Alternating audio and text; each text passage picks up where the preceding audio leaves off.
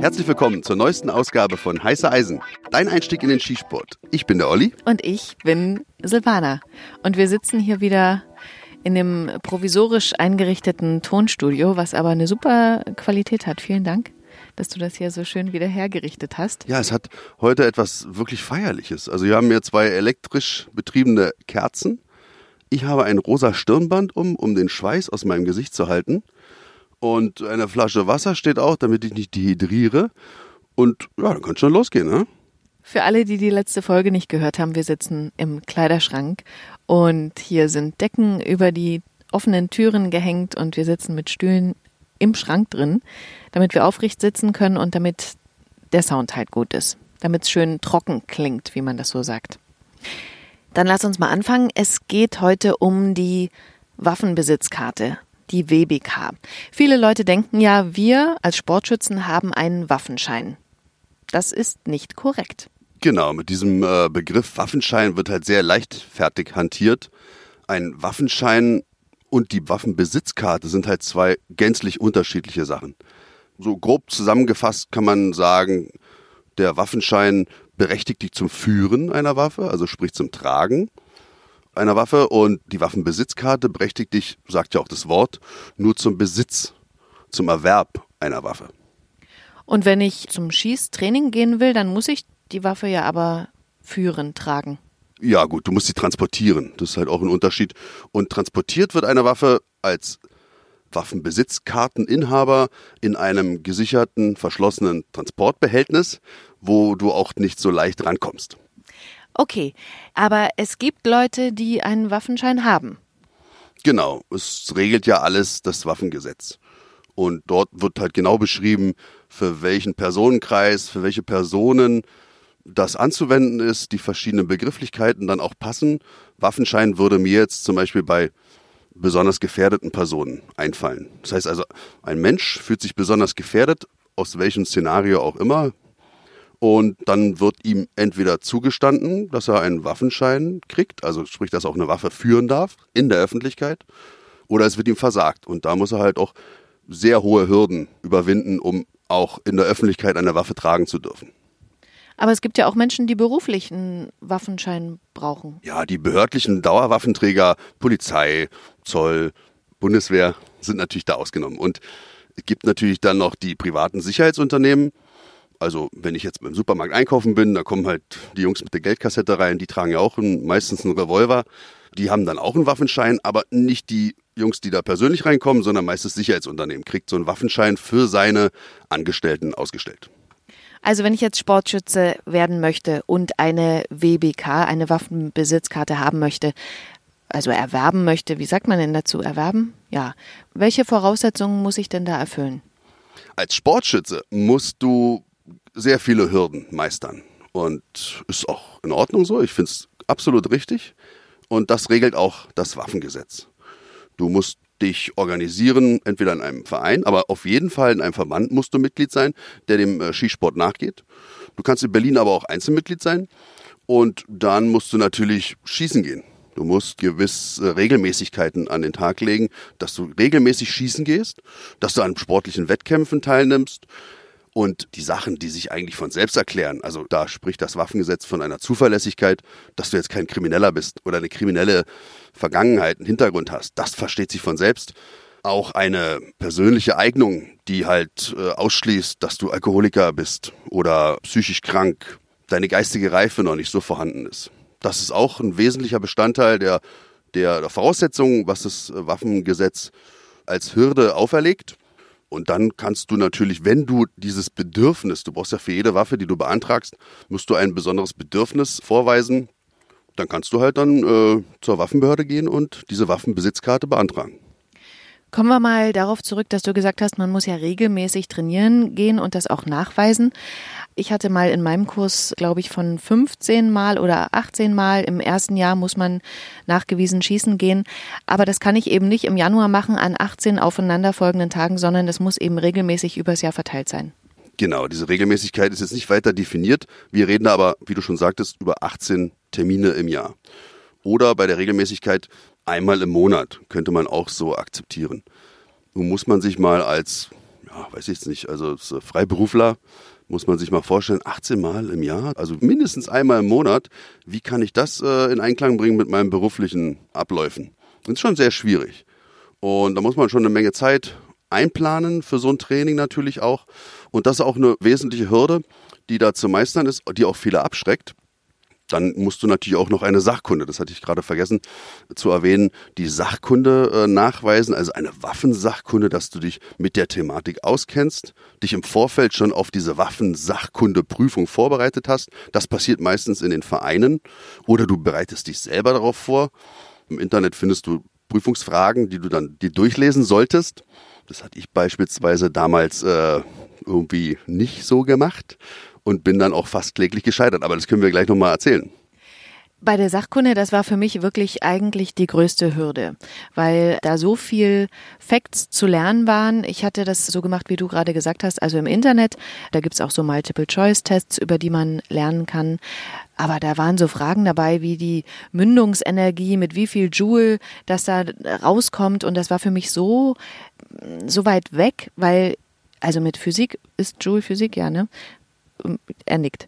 Also, ähm, da, das war eh nie so mein Fach und das ist, es hat mich so ein bisschen an so Fragen in der Führerscheinprüfung erinnert, wo ich so dachte, okay, das musst du jetzt lernen, aber damit wirst du nie zu tun haben. Führerscheinprüfung mal als Beispiel. Da, da war eine Frage, wie viel Last an die Anhängerkupplung kann. Und ich schwöre euch, ich hatte noch nie ein Auto mit einer Anhängerkupplung. Also diese Frage zu lernen war total für den Arsch. Und zur Mündungsenergie, da habe ich halt nur gedacht, ja, tödlich ist der Schuss halt immer, wenn man trifft. Auf jeden Fall, also mit der Anhängerkupplung, das ist ein ganz, ein ganz guter Vergleich. Irgendwann kommst du aber in Berührung mit dieser Anhängerkupplung. Und so ist es auch bei der Waffensachkunde. Irgendwas, was du mal da gelesen oder gelernt hast, wenn du ein paar Jahre dabei bist, kommst du auf jeden Fall dazu, dass du dich mal vom Inhalt her mit irgendeiner Thematik dann besonders beschäftigst, weil es dich interessiert oder weil es dich auch betrifft in dem Moment. Und dann kannst du auch solche Sachen dann wieder abrufen. Ich hatte mir damals sowas auch nicht vorstellen können. Ich hätte gedacht, ey, Waffenhandhabung, das liegt mir im Blut, das habe ich gelernt. Bin jetzt schon Ewigkeiten hier, laufe hier mit meiner Waffe. Dienstlich im alltäglichen Geschäft laufe ich damit rum. Das kann nicht schiefgehen. Hatte dann auch meinen Kollegen gefragt, soll ich mich da irgendwie vorbereiten? Ja, solltest du schon mal durchlesen, meinte er. Na gut, habe ich dann auch gemacht und dann ist mir auch schon aufgefallen, oh hoppla, mit was für Themen beschäftigen die sich denn da? Das habe ich ja alles noch nie gehört. Und so war es dann auch in diesem, es geht immer ein Wochenende meistens, zwei, drei Tageslehrgang ist das oder zweieinhalb Tage. Und so war es dann auch. Da saßen dann in einer Räumlichkeit, also so ein, so ein Lehrsaal, das war bei mir in Wannsee, in so einem Schießstand, da konnte man sich dann einmieten oder hat sich der Verband eingemietet, um uns halt die Waffensachkunde abzunehmen. Und der Referent, der hatte also ein unglaubliches Wissen und hat natürlich dann auch immer Fragen gestellt. Und ich habe halt immer auf den Boden geguckt und habe schnell gemerkt, dass die anderen doch viel, viel besser vorbereitet waren als ich. Und dann kam diese Prüfung und wer war der Einzige, der halt durchgefallen ist? Das war ich. Aber der, nee, ja? du bist nicht durchgefallen. Man, man hat ja so eine, eine gewisse Kulanz, korrekt? Also der Prüfer, der Referent, der auch das, was ich im Nachhinein dann erst äh, erfahren äh, konnte, ist halt auch einer noch, der in Amt und Würden beim Verband, also beim Landesverband Berlin steht. Schöne Grüße, Franz.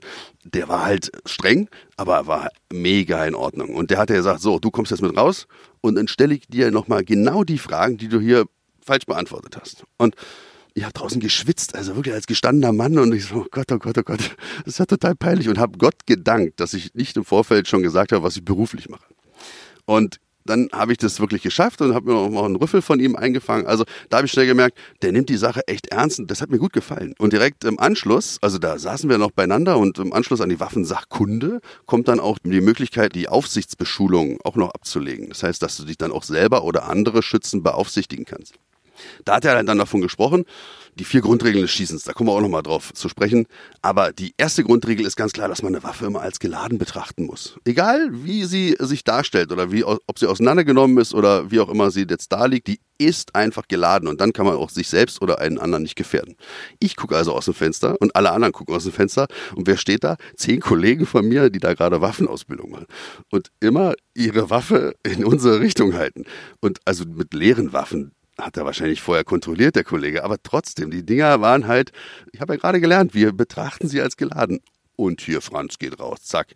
Und ich habe es ja nicht gehört, aber man hat schon gesehen, der, hat, der bringt uns gerade was bei und dann gucken wir raus und sehen die Jungs da halt das genau falsch machen. Die haben dann auch recht schnell aufgehört und da hat gesagt, ey, das ist ein cooler Typ, ey. Das, äh, ja, und hat sich auch so bewahrheitet, weil wir hatten ja schon ein paar Mal jetzt äh, weiterhin dann auch miteinander zu tun.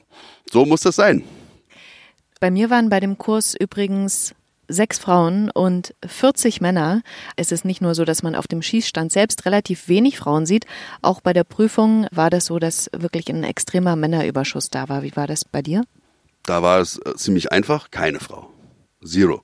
Und gucken wir mal, wie sich die Sache entwickelt. Jetzt wissen wir auch nicht, wie die Prozentzahlen jetzt sind. Also das können wir jetzt hier nicht beantworten an dieser Stelle.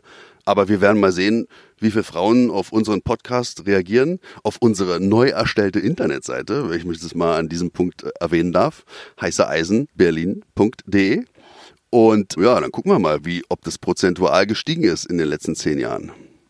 Jetzt kostet so eine WBK natürlich was, also mal abgesehen von den ganzen äh, Gebühren beim Amt, so eine Sachkunde, ein Kurs kostet ja auch was. Beim Amt bin ich jetzt auch nicht firm, wie viel es genau ist. Aber man, wenn man da so eine ganze Waffenbesitzkarte beantragt, dann wird man schon so, ein Huni wird man schon los. Und die Waffensachkunde, wir sprechen da ja von zweieinhalb Tagen. Mein Kenntnisstand ist 125 Euro beim Landesverband 1 Berlin-Brandenburg plus 25 Euro Aufsichtsbeschulung. Also seid dabei mit 150 Euro dabei. Jetzt gibt es natürlich noch weitere staatlich anerkannte Prüfer oder auch Organisationen, die das anbieten. Und da ist es dann halt schon viel teurer. Also ihr solltet euch wirklich überlegen, wo ihr das macht. Und in dem Verband, wo ihr organisiert seid, da ist es natürlich für euch um die Hälfte billiger. Klar, ihr kommt aus dem Verein, meldet euch beim Verband für die Sachkunde an und der Verein ist in der Pflicht, euch auf diese Waffensachkunde vorzubereiten. Auch wieder ein Vorteil vom Verein zur Einzelmitgliedschaft im Vorfeld. Weil, ja, mich hat keiner vorbereitet und ich habe ja schon dargelegt, wie es abgelaufen ist. Wenn ich dann jetzt das alles habe, also hier psychologisches Gutachten musste ich ja auch noch eben besorgen für die WBK. Also du siehst zwar jetzt wirklich aus, als wärst du unter 25. Das ist umwerfend, wenn ich sie mal beschreiben darf, hier in dem unechten Kerzenlicht. Ein Traum. Aber dieses psychologische Gutachten gilt nur für Menschen unter 25 Jahren. Ich meine hier polizeiliches Führungszeugnis. Ah, das, ja, die gewisse Nebensächlichkeit, die ist hoffentlich auch bei dir in Ordnung gewesen. Und ja klar, also das, dieses polizeiliche Führungszeugnis, ein einwandfreier Leumund, der darf natürlich auch nicht befleckt sein. Wie komme ich dann an die WBK? Wo hole ich mir die? Beim Waffenhändler? Wenn du alles zusammen hast, dann gehst du erstmal zum Verband, gibst dem das. Die prüfen das genau nach. Und wenn du jetzt im Verein bist, gibst du das deinem Vorsitzenden, der prüft es auch. Und der Verband prüft, Hast du dieses polizeiliche Führungszeugnis? Hast du das? Hast du die Schießnachweise in Kopie denen gegeben? Hast du das und das und das? Die Zuverlässigkeit und die Eignung, die prüft natürlich die Waffenbehörde. In Berlin ist es das Landeskriminalamt. Die prüfen natürlich deinen Background, ist ja logisch. Aber der Verband ist auch in der Pflicht, dich zu prüfen, inwieweit du schon an sportlichen Veranstaltungen teil oder am Training teilgenommen hast. Und wenn die ihr Go geben, und die geben nicht zu jedem ihr Go, dann kannst du mit der Unterschrift vom Verband und dem Stempel auf dem Antrag zum Amt gehen, beim Landeskriminalamt, wie gesagt, Platz der Luftbrücke. Und die checken dich dann nochmal richtig auf, wie sagt man, auf äh, Blut, Herz und Nieren, genau. Und äh, ja, wenn die dann halt auch äh, ihr Okay geben, dann, das dauert halt alles so ein paar Monate. Und dann kriegst du die nach Hause geschickt. Und das ist ein ganz besonderer Moment. War bei dir auch so, stimmt's? Ja, das war echt so. Ich habe auch ein Foto davon gemacht. Ja, stimmt. Beim LKA, bei der Waffenbehörde, da hat ja auch jeder seinen Sachbearbeiter, ne? Und äh, die sind so nett oder? Ja. Also oder streng? Naja, also, also, oh Gott, jetzt, jetzt hast du mich ja hier an die Wand gefahren. Ähm, nein, Quatsch. Also das ist, wie sagt man immer, so wie man in den Wald hineinruft, so schallt es auch heraus. Also ich habe ein wirklich sehr gut funktionierendes Verhältnis zu äh, diesem Menschen. Gut, jetzt vielleicht auch ein einnehmendes Wesen oder verfüge über genug Charme. Aber man kommt auch an den Punkt, wo dieser Charme nicht weiterhilft. Da geht's dann richtig zur Sache. Da sagen sie so, Moment mal, Sie möchten das hier beantragen, haben aber das und das schon. Das schließt sich aus. Jetzt müssen wir erstmal darlegen, warum das so ist. Also die sind da schon äh, sehr darauf bedacht, wirklich darauf zu achten, welche Sportgeräte du käuflich erwerben willst oder die du besitzen willst und ob das überhaupt auch notwendig ist. Also ich habe nur gute Erfahrungen dort. Es ist halt eine Berliner Behörde. Ich habe halt auch schon Situationen erleben dürfen, wo die Menschen, die halt einen kleinen Waffenschein beantragen wollten, die standen bis runter auf die Straße Und da habe ich halt wirklich gedacht, hoppla, das ist hier wirklich, vielleicht sollten sie ein paar mehr Sachbearbeiter dann doch mal einstellen, wenn das Bedürfnis nach so einem kleinen Waffenschein in der Öffentlichkeit so hoch ist, wäre vielleicht angebracht. Zu mir war der Sachbearbeiter auch relativ, ähm, also streng will ich mal nicht sagen, aber er, der hat eine Autorität ausgestrahlt und er hat auch zu mir gesagt, der kommt oder seine Mitarbeiter, seine Kollegen, die kommen zu Hause gucken, ob das so alles seine Richtigkeit hat. Das machen die. Genau, also das bringt die schon rüber, dass du halt auch, wie in den anderen Folgen ja auch schon erwähnt, dass du halt der Gesellschaft über auch eine besondere Verantwortung hast. Und da gibst du halt auch gewisse Freiräume, die du hast, beispielsweise die Unverletzlichkeit der Wohnung. Hier klingelt einer an der Tür, den lasse ich nicht rein natürlich. Wenn aber jetzt die eine Prüfung bei dir machen wollen und sagen, so, wir möchten uns jetzt mal angucken, wie sie ihre Waffen, also ihre Sportgeräte und ihre Munition lagern, dann bist du in der Verpflichtung, die auch reinzulassen. Wenn du sie nicht reinlässt, dann zeigt es ja, dass du etwas zu verbergen hast. Und beim Fußballer kommen die jetzt nicht nach Hause und kontrollieren, äh, ob die Sportschuhe oder die Fußballschuhe gut geschnürt sind oder so. Aber bei uns Sportschützen, das müssen wir halt so hinnehmen. Und ich finde das auch in Ordnung so. Kommen wir mal zur letzten Frage, die ich habe. Muss man denn eine WBK wie einen Ausweis immer mit dabei haben? Ja, also ich kann diese WBK ja mal beschreiben. Das ist so ein geklapptes DIN A, was ist denn das? DIN A5, ja? Und da steht halt vorne der Name drauf und wozu dich das berechtigt. Und innen drin sind acht Punkte, wo du halt was eintragen lassen kannst und wann du die Waffe erworben hast, welche Munition, welche Art sie ist und ein Stempel vom demjenigen, der dir das überlassen hat, also sprich verkauft hat und das natürlich der Behördenstempel ist da auch noch mit drin. So sieht das Ding aus. Gibt auch verschiedene Farben, aber da kommen wir in einer anderen Ausgabe nochmal drauf zu sprechen. Und wenn du jetzt rausgehst, also dein befriedetes Besitztum, also sprich deine Wohnung verlässt, zum Schießen fahren möchtest oder zum Büchsenmacher gehst und du nimmst dein Sportgerät mit in einem verschlossenen Transportbehältnis, getrennt von Munition, nicht griffbereit. Ihr hört, er hat gut gelernt. Ich habe richtig gelernt. Und äh, nein, Quatsch. Nein, das mache ich erst bloß, damit Franz zufrieden ist. Nein, Quatsch. Das sind wirklich wesentliche Punkte, weil wenn ich als Polizeibeamter jetzt mal in, ich stelle mir vor, ich habe so einen Menschen in der Kontrolle und ich gucke auf dem seinen Beifahrersitz beispielsweise und da liegt so ein Behältnis und das ist offen und da liegt eine Knarre drin. Na, das ist ja ein, ein Szenario, was nicht zu toppen ist. Und so ist es halt, dass das verschlossen ist, da ist ein Schloss dran und diese Waffenbesitzkarte muss dann auch dabei sein. Und ein amtliches Dokument mit Passwort, also sprich, wir reden vom Personalausweis, damit ich halt auch mich ausweisen kann als Inhaber dieses, dieser Waffenbesitzkarte.